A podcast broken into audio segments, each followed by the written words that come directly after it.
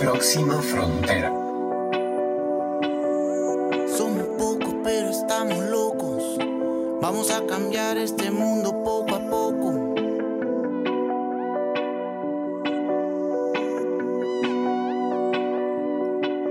Hola, hola, ¿cómo están todos y todas? Espero que muy bien. Yo soy Carla Chávez, la directora de Próxima Frontera, emprendedora y apasionada por la sostenibilidad y como lo dice esta temporada, una de las locas, de las que va a contracorriente, de las que está remando en leche condensada y que trata de juntarse con gente que está realmente comprometida con estos, estos sueños y estas visiones que tenemos y que creemos totalmente realizables para vivir en el mundo que queremos vivir, que, que, que nos merecemos. Y entonces en ese, en ese ideal que llevamos todos los días a la práctica y que nos levantamos con la ilusión de hacer un cambio positivo ese día, yo me rodeo de gente que realmente admiro mucho, que me entusiasma, me apasiona, me inspira. Esta es la última etapa de este episodio, perdón, el último episodio de esta temporada de Próxima Frontera, la última etapa de este recorrido que hemos hecho por América Latina, conociente, que comparte nuestros ideales, nuestras visiones, o que tiene algunas un poquito diferentes y también nos enseña. Y toca cerrar la temporada en casa. Este es un partido que se juega aquí en la casa con un emprendedor, un comunicador, un periodista, que ha hecho algo muy valiente que, y ahorita les voy a, a contar. Les presento a Diego Delfino Machín, periodista, director de Delfino CR, ganador de premio eh, Pío Víquez de periodismo en el 2019 y muy importante, quien nos permite el espacio para compartir Próxima Frontera con ustedes, el lugar donde tenemos el hospedaje para este espacio de comunicación. Diego, muchas gracias por todas esas razones, por, por ser emprendedor, por ser loco y sobre todo por abrirnos espacio en tu casa, Delfino CR. Con muchísimo gusto. Muy buenos días, tardes, noches, dependiendo de cuándo nos escuchen a todas y a todos. Eh, un placer estar acompañándote hoy. Delfino, yo creo que sos súper valiente por muchas razones, porque, a ver, emprender sabemos que es, una, es un, realmente una decisión muy, muy valiente. Eh, ocho de cada diez empresas no sobreviven cinco años después de, de haber sido creadas muchas se quedan en el camino por diferentes motivos. Eh, y creaste además una empresa en una industria que es muy compleja, que son los medios de comunicación, pero no solo eso, sino que le pusiste tu nombre, le bautizaste tu emprendimiento, tu proyecto con tu nombre, le pusiste de todo, toda la carne en el asador, el pecho a las balas, todo, te lo, te lo jugaste al ponerle a tu emprendimiento tu nombre. Contanos cómo surgió eso, cómo decidiste tomar esa decisión, que para mí realmente es súper valiente y, y qué, es, qué es Delfino CR como medio de comunicación.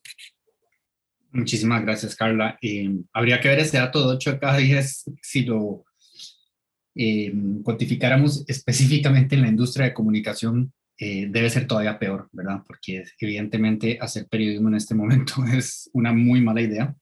Eh, si uno está buscando hacer, eh, conseguir, consolidar un, un negocio sostenible. Eh, nosotros vamos para cuatro años, así que hagamos otra conversación en un año, a ver si después de los cinco sigo existiendo, seguimos existiendo y logramos colarnos entre esas dos. Ojalá. Eh, no es mérito mío, así que no es valentía. no puedo aceptar el, el piropo, digamos, eh, que lleve mi nombre, porque más bien yo estaba muy conflictuado con esa idea, no por un tema de, ¿verdad? De que si no fuese a funcionar y que estuviera ligado a mí, para nada. ¿eh? Toda la vida he puesto la cara y es, es, lo que hay. Sino porque me parecía que podía malinterpretarse, ¿verdad? Como, como un tema de, de ego o de tomarse a uno muy en serio, cosa que es, digamos, antónimo de cómo me, me percibo a mí mismo. Sin embargo, en ese momento, eh, bueno, yo estaba desempleado y, ya había decidido, digamos, a esa altura de mi vida y de mi carrera personal, digo, profesional, eh, tratar de hacer algo por mi cuenta, es decir, donde tuviera, no tuviera que responderle a nadie, digamos, a nivel de toma de decisiones y de línea editorial, y em, se habían ido agotando los cartuchos y un buen amigo me dijo, vea, mae, déjese varas, póngale su nombre, ya usted lo sigue un grupo significativo de gente en Facebook, em, de esa manera van a poder identificar qué es usted rápidamente y haga lo que usted sabe hacer. Y él incluso, junto con otro buen amigo, me regalaron, por así decirlo, el diseño y el, la programación de lo que fue en ese momento el landing page, que era nada más delfino.cr, un logo y un espacio para poner el correo electrónico quien quisiera. Y eh, se suscribían así al reporte delfino que le llamamos en ese momento eh, las noticias de ayer, hoy, que obviamente es como un juego un poquito humorístico en torno a que el modelo de antes, uno se, se enteraba de las noticias al día siguiente en el periódico y luego pasamos obviamente al, eh, de la instantaneidad digital, siempre con un tono, digamos, irreverente y, y que, que, busca un poquito el humor y ser entretenido, o sea, como que entregar las noticias de una manera eh, más accesible. Y eso pues nació un poco a partir de, de, algunos ejercicios en joda que había hecho con un muñeco de Skeletor, de, de los juguetes aquellos de He-Man, em, en Snapchat me parece que se llama, o se llamaba, sí, es Snapchat. Eh, y donde yo utilizaba el muñeco para dar las noticias en, joda, con música de Rich Against the Machine, y a la gente le gustó, pero obviamente ese es un nicho muy pequeño. Después la llevé en formato escrito a Facebook y también funcionó. Entonces lo que hicimos fue básicamente evolucionar esos posts diarios de Facebook a una lista de correos eh, y por supuesto pues irlo adaptando, ¿no? Porque a medida que iba cambiando de, de, medio, pues había que tomar ciertas decisiones de cuál es el mejor formato, cuál es la mejor estructura, inclusive cuál es el mejor tono. Y realmente lo lee muchísima gente de distintos lugares del país y de distintas edades y yo sí quiero que sea lo más inclusivo posible. Diego, mira, no tengo la menor duda de que esa estadística de los cinco años la vas a superar con creces. Creo que, que vas a ser de esos emprendimientos que después van a, ser referente para muchos otros y, en temas de comunicación no hay mucho, entonces tendrás un espacio muy especial eh, entre los que además hemos visto crecer, hemos acompañado y hemos leído tus reportes y hemos estado pendientes del medio y de tu equipo. Pero en esos cuatro años, ¿cómo, podrías definir el aporte al modelo de negocio, de, a esa disrupción de un negocio en medios de comunicación? ¿Cómo, cómo podríamos decir que que Delfino viene a aportarle a mm, esta estructura nueva de, negocios y de generación de riqueza que, estamos viendo aparecer?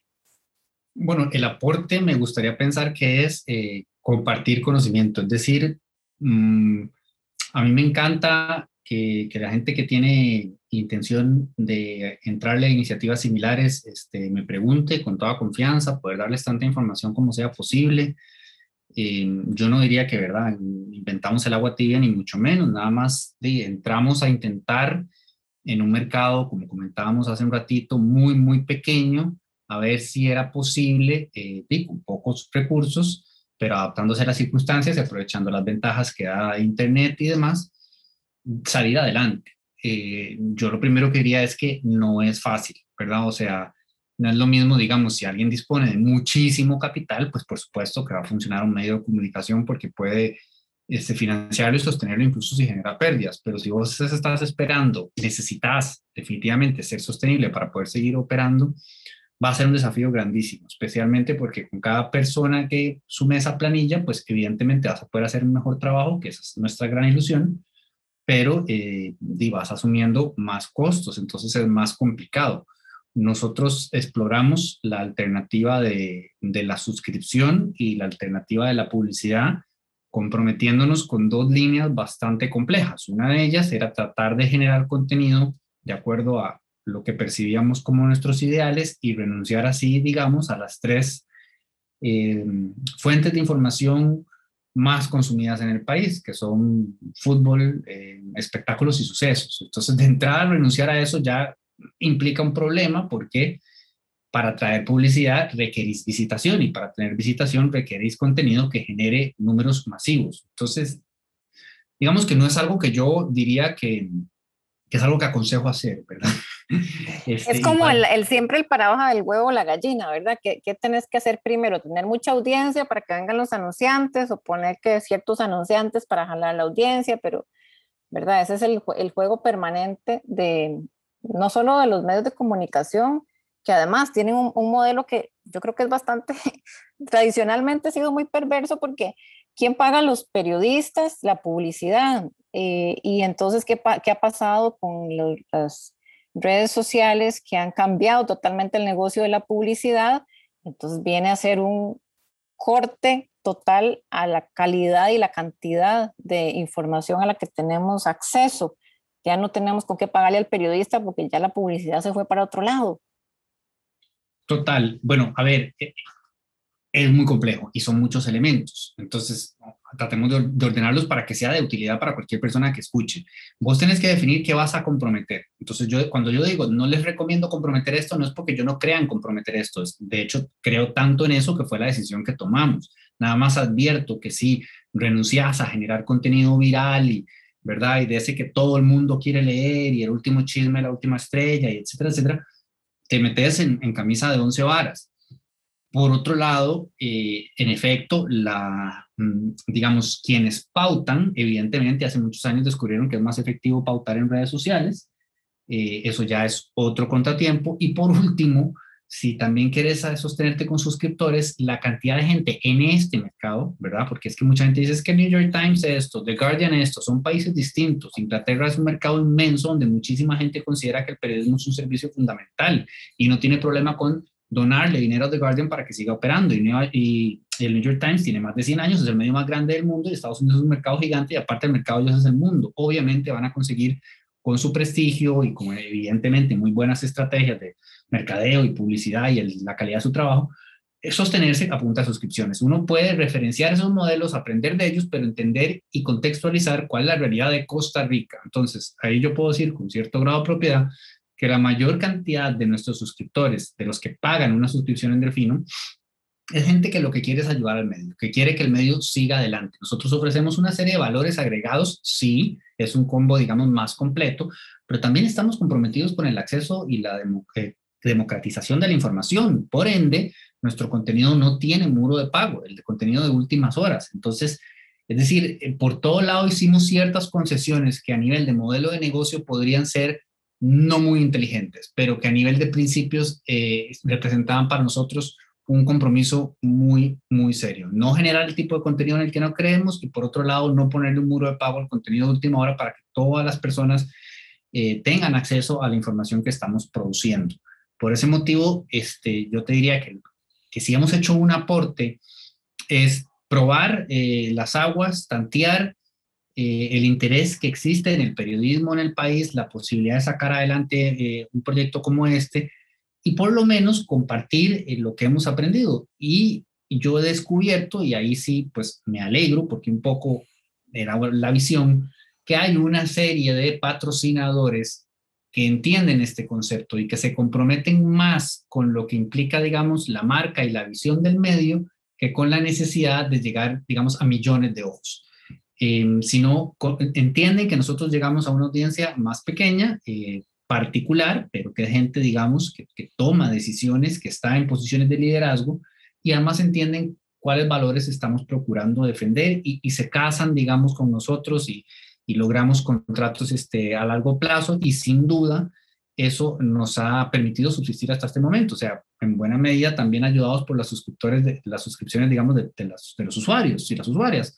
Diego, y, pero mencionaste aquí la palabra clave que me parece que es liderazgo. O sea, las, los que quienes están tomando decisiones son los que definen dónde se ponen los recursos, aquí para allá o allá para acá. Las empresas, eh, y, y, te digo esto leyendo estudios como el barómetro de confianza de Edelman, que para nosotros es como un referente para ir siguiendo el pulso de cómo van las eh, percepciones acerca de la fuerza y la, la, coherencia y la responsabilidad que tienen las empresas en, todo el tema de desarrollo sostenible y progreso y, y, cómo tienen que ir asumiendo la responsabilidad en otros espacios que tradicionalmente eran del Estado o que lo cubrían las fundaciones o que las ONGs y ahora las empresas como que tienen que sacar bracitos por todo lado y, e integrar todo eso en su estrategia empresarial e ir aportando al desarrollo de los lugares donde están, mucho más allá de responsabilidad social, ¿verdad? Estamos hablando de modelos de negocio integrales eh, apostando a un futuro.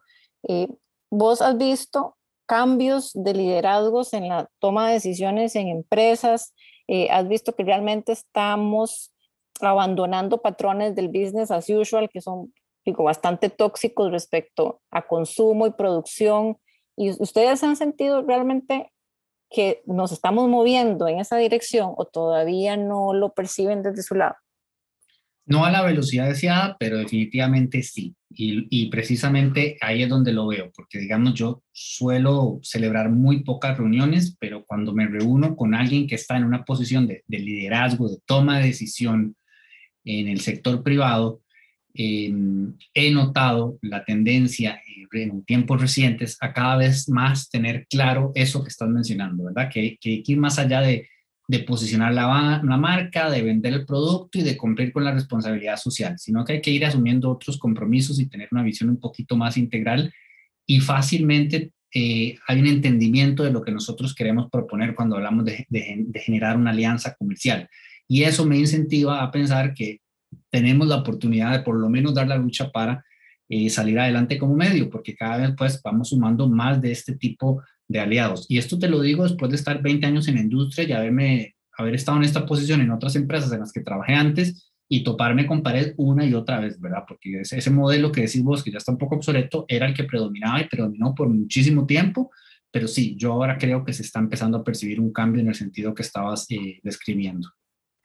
Y, y, será a raíz de la presión fuerte del poder del consumo, ¿verdad? las estadísticas nos dicen, nosotros que estamos más metidos en temas de impacto ambiental, valorización de residuos, reciclaje, todas estas prácticas más de, de, de, lo cotidiano y, individual, nos dice que el 30, 40% de los consumidores están más conscientes y dispuestos no solo a pagar más por los productos de las empresas que sean alineadas a sus valores sociales y, ambientales, sino también a recomendar menos o acusar, ¿verdad? Y a, hacer quedar mal a las empresas que no están alineadas.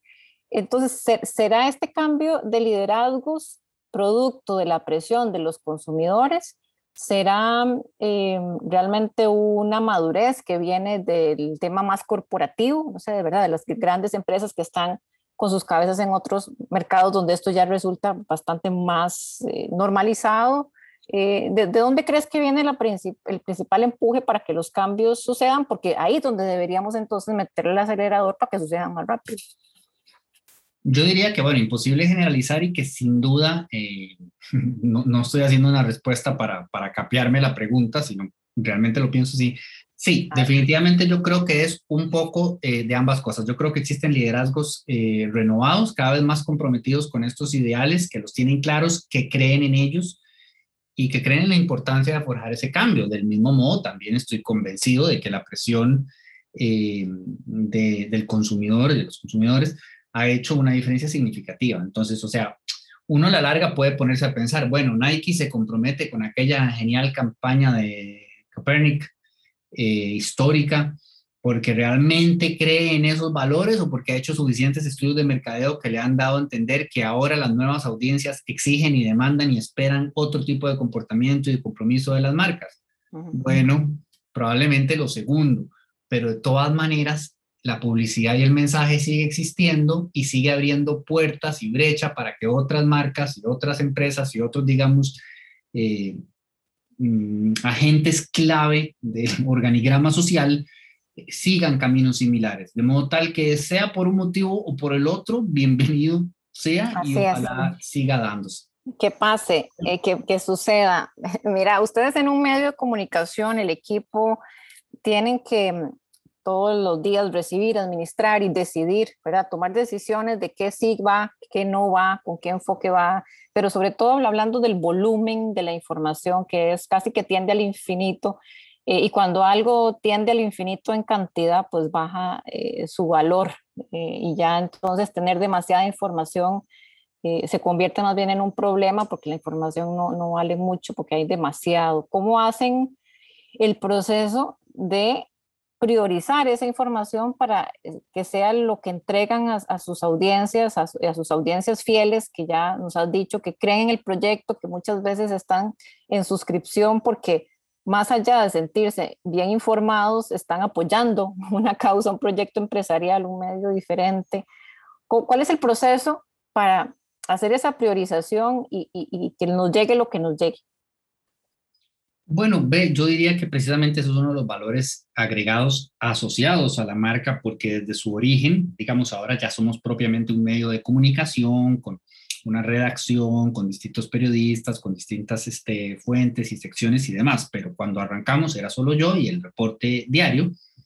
Y desde entonces hemos estado muy ligados al criterio y concepto de curaduría, es decir, la audiencia está confiando en que se está haciendo un ejercicio consciente de seleccionar el contenido más valioso dentro de todo ese, digamos, eh, bullicioso ecosistema eh, de información que acabas de describir. Entonces, me parece más bien que para nosotros fue, está mal que lo diga yo, pero me lo voy a permitir, fue un acierto desde un inicio ofrecer eso como un servicio, porque es decir, como tenés tanto, tanto ruido todo el tiempo, eh, que qué tal si confías en alguien, y eso sí, es un salto de fe, por supuesto, eh, que cada día te va a presentar ya, digamos, la información eh, procesada, de modo tal que lo que te llega es una dieta alta en vitaminas y alta en proteínas. Balanceadita. Y, baja en grasas y en azúcares, digamos. Muy bien, no, aunque a veces un poquito de azúcar este, también se necesita, eh, ¿verdad? La vida está compleja y a veces muy retadora y el, el, azúcar nos, nos devuelve un poquitillo ahí como de energía por un rato. Entonces, eh, también el, tema del humor que ustedes le, le, imprimen a muchas de sus informaciones, creo que ese es el, el bañito como despolvoreado de azúcar para hacer los días más llevaderos. Definitivamente, hay azúcares eh, buenas y en una dosis y medida oportuna y apropiada no son para nada dañinas y entonces, sin duda, para nosotros eh, no solamente meter un, poquito de humor, que esa es una libertad que yo tengo en el reporte, porque como te decía, al ser propiamente el periodismo interpretativo, pues me lo permite. Ellos quizá en las, las otras notas que son más como noticiosas, obviamente no pueden, pero también en otros elementos que tenemos en la página. Y recientemente incorporamos un nuevo canal de entretenimiento para acompañar a la gente y su adicción al streaming. Eh, tenemos la sección de buenas noticias que se llama el Super Reporte, que es muy gustado y muy querido para nuestra sorpresa y, que procuramos darle un enfoque como muy constructivo, ¿verdad? O sea, como muy enfocado a, oportunidades de mejora, a compartir éxitos de personas en distintos ámbitos profesionales, etcétera. Entonces, sí, tratamos de que sea una plataforma que te ofrezca eh, dentro de lo que manejamos nosotros, que prácticamente son diferentes nacionales, lo mejor de cada uno de esos ámbitos que cubrimos.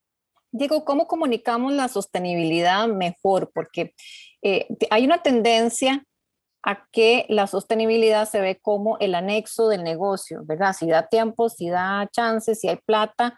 Eh, y, siempre comento un evento de una empresa grande en el que estuve participando, que eran tres días de evento. Entonces, e, en la misma agenda ponían día uno, el negocio, no sé qué, las estrategias de bla, bla, bla. El día dos, de comercialización y branding y no sé qué, nuestra llegada, los canales. Eh, y día tres, reciclaje. Y era como, ya el día tres, cuando la gente estaba cansada, ya se había, eh, ¿verdad?, desgastado en los dos primeros días de negocio, los dos primeros días eran de negocio y el tercero del reciclaje. Eh, y a mí me quedó tan marcada esa experiencia porque muchas empresas aún ven la sostenibilidad o sus temas de impacto, o su manejo de residuos, todo su, el ciclo de vida del producto, lo ven como el, hay que hacerlo al final porque es como que, ¿verdad? toca. ¿Cómo hacemos para que, para que eso sea parte del negocio desde el día uno, para que desde la bienvenida del, del seminario el CEO eh, eh, haga entender al resto que, que, sostenibilidad no es accesorio, sino que es, es medular y entonces, ¿cómo comunicamos eso a nuestras audiencias utilizando canales como Delfino Serie?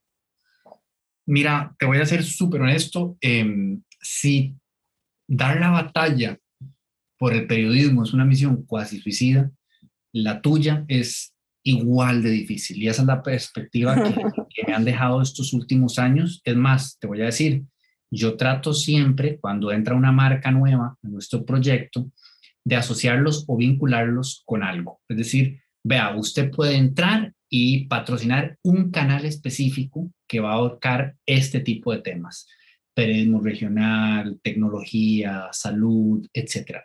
A todos les he ofrecido siempre de primero sostenibilidad, porque yo quisiera tener una sección especializada en sostenibilidad. O sea, nosotros lo abordamos, pero lo abordamos dentro del SUB, pero dentro de las noticias del día, cuando podemos. Pero quisiera como tener alguien que estuviera trabajando siempre en esa fuente. Y no lo he logrado vender. Y eso me ha llamado mucho la atención. Entonces, esta, esta pequeña anécdota que me compartís me parece muy representativa de algo que me parece sí es en buena medida generalizado. Yo pienso que sigue percibiéndose como un tema muy de accesorio y de quedar bien y de pronto vender grandes compromisos con cosas muy pequeñas, pero yo no diría que solamente en sector privado, yo diría también a nivel de, bueno, ni hablar de gobiernos locales, ¿verdad? este, e incluso de la gente, ¿verdad? Este, hace falta muchísima educación, hace falta muchísimo levantar la altura del debate. Para mí fue impresionante, pero impresionante dos cosas en torno al acuerdo de Escazú. Primero, el, el digamos, el ridículo del país eh, al no ratificarlo. Eso, o sea, no salgo del asombro, ¿verdad? Sé que los diputados y las diputadas nos representan y que nosotros los elegimos, pero Dios mío, qué mal representados estamos.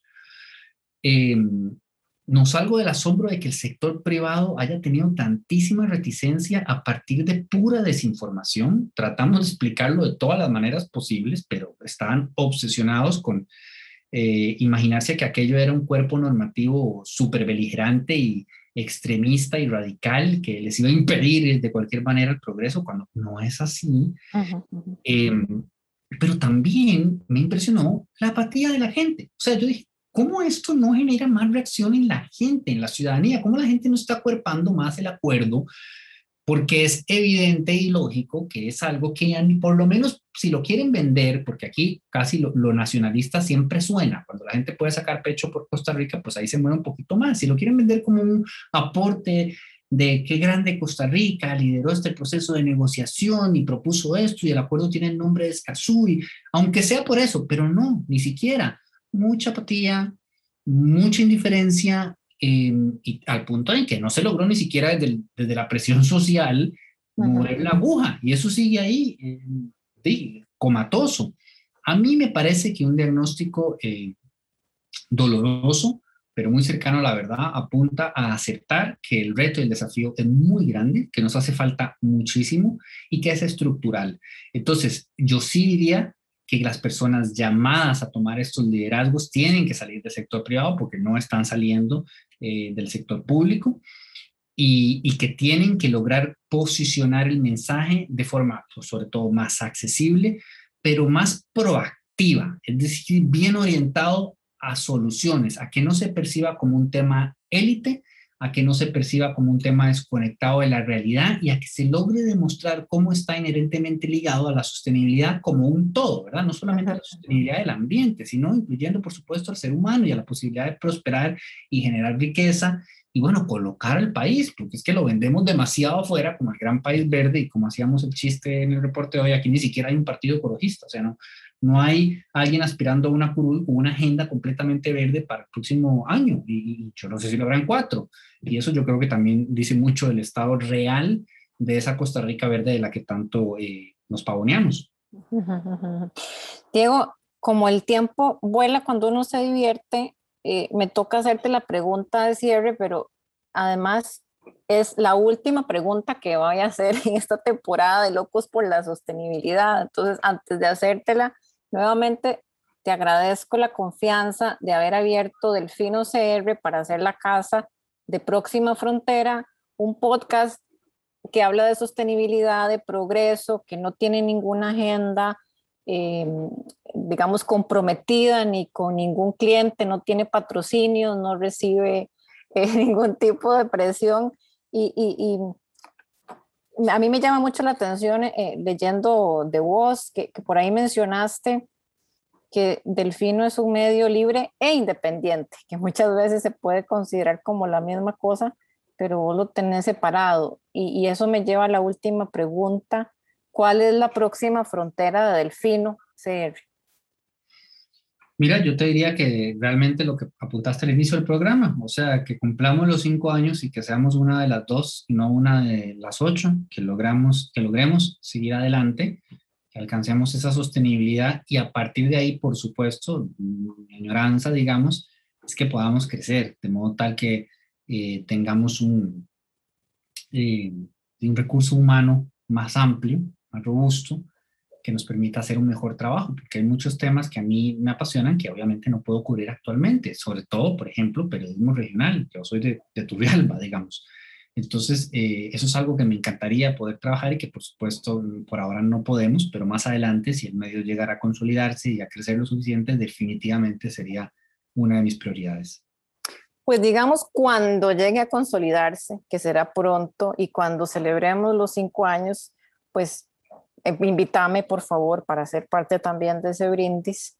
Y como siempre estaremos desde lo que cada uno puede apoyándonos uno al otro, llevando adelante nuestras pasiones y compartiendo eh, un poquito de lo que pensamos, de lo que queremos, de lo que soñamos, de lo que amamos. Y cuando todo eso se pone eh, junto es como la canción que hemos tenido de, de himno de esta temporada que dice somos pocos y estamos locos. Y realmente no somos tan pocos. Diego, somos muchos. Sí estamos locos, pero no somos pocos. Muchas gracias por todo. Gracias por aceptar la invitación de cerrar la temporada como el juego local de Próxima Frontera. de verdad, muchas gracias. Grandes y abrazo aquí a la, a la, distancia no muy larga porque estamos los dos en Costa Rica, pero no nos podemos ver una gratitud enorme de parte de todo el equipo por dejarnos estar en un pedacito de tu casa en Delfino CR. Por favor, hoy y siempre cuando lo necesiten con todo el gusto del mundo y ojalá también siempre verte crecer a vos y a todos tus proyectos. Como decís, no somos tan poquitos, solo tenemos que coordinarnos y conocernos un poquito más y empujarnos definitivamente mucho más eh, los unos a las otras y las otras a los unos, y etcétera, etcétera, etcétera. Muchísimas gracias de verdad por la oportunidad. Gracias, Diego, y a todos ustedes que nos han escuchado en estos episodios. Gracias, compártanlo, escríbanos, cuéntenos y cerramos de esta forma la temporada Locos y Locas por la Sostenibilidad de Próxima Frontera. Pórtense muy bien y hasta la próxima. Próxima Frontera.